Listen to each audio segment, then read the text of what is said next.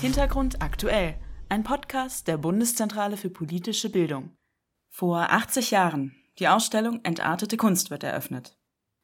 Am 19. Juli 1937 begann in München die nationalsozialistische Propagandaausstellung Entartete Kunst. Sie war Ausdruck einer folgenschweren Kulturpolitik, die freie Kunst an den Pranger stellte.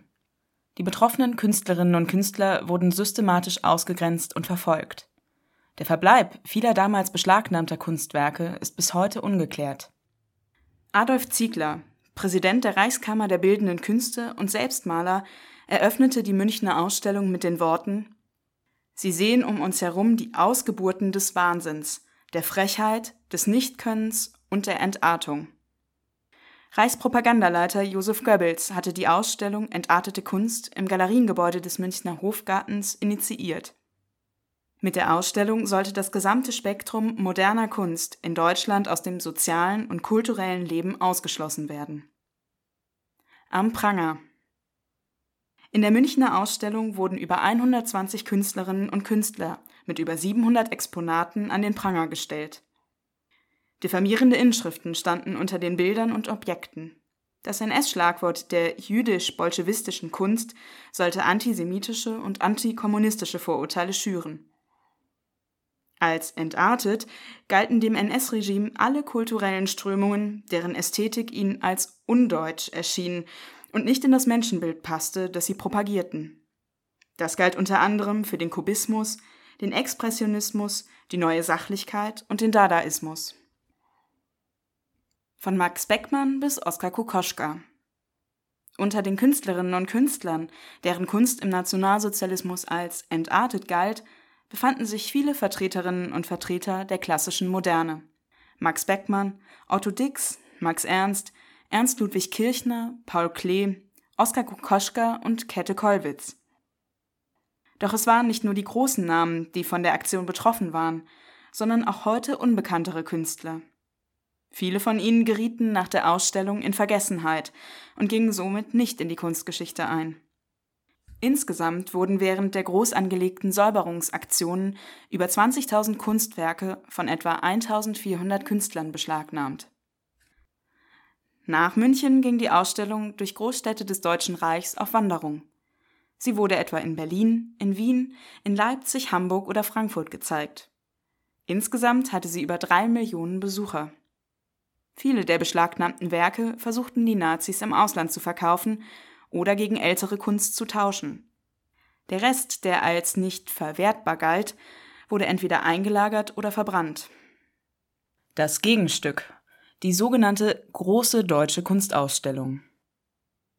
Nur einen Tag zuvor, am 18. Juli 1937, hatte Adolf Hitler nur wenige Meter vom Münchner Hofgarten entfernt das Haus der deutschen Kunst eröffnet und darin die Ausstellung Große Deutsche Kunstausstellung. Ziel war es, der deutschen Bevölkerung ein Kunstverständnis zu vermitteln, das mit der Ideologie des Nationalsozialismus übereinstimmte. Ausgestellt wurden dabei nur Werke deutscher Künstler, die ideologiekonform waren, hauptsächlich Historien- und Landschaftsmalerei.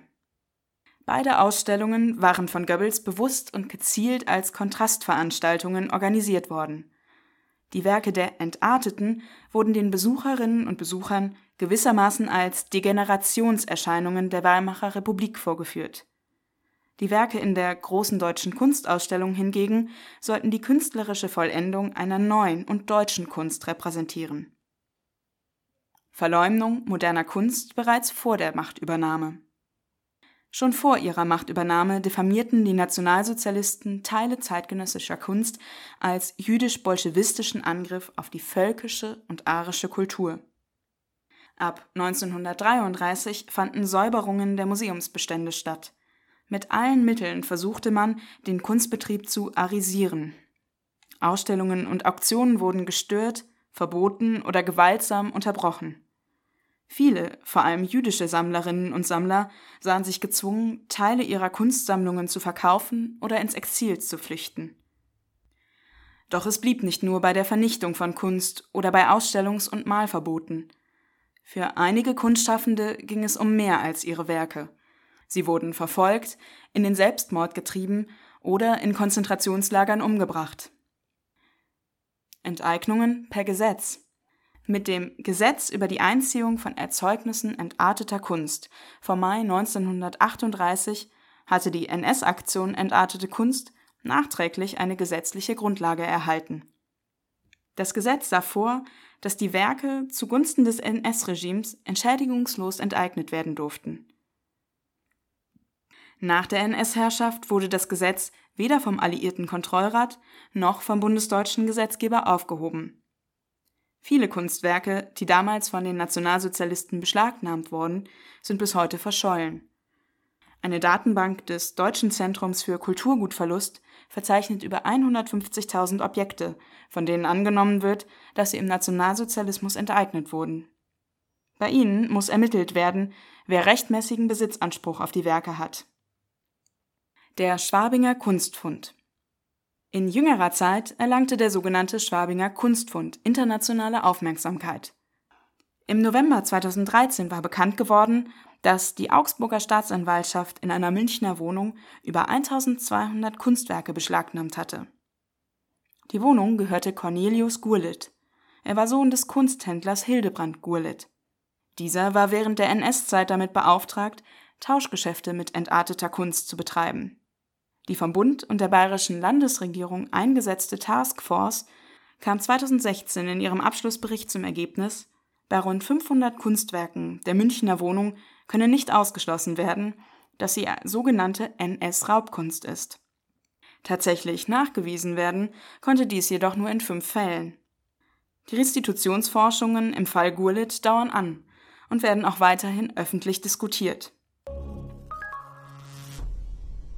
Ein Podcast der Bundeszentrale für politische Bildung. Weitere Infos und Hintergründe gibt es auf www.bpb.de slash Hintergrund-aktuell.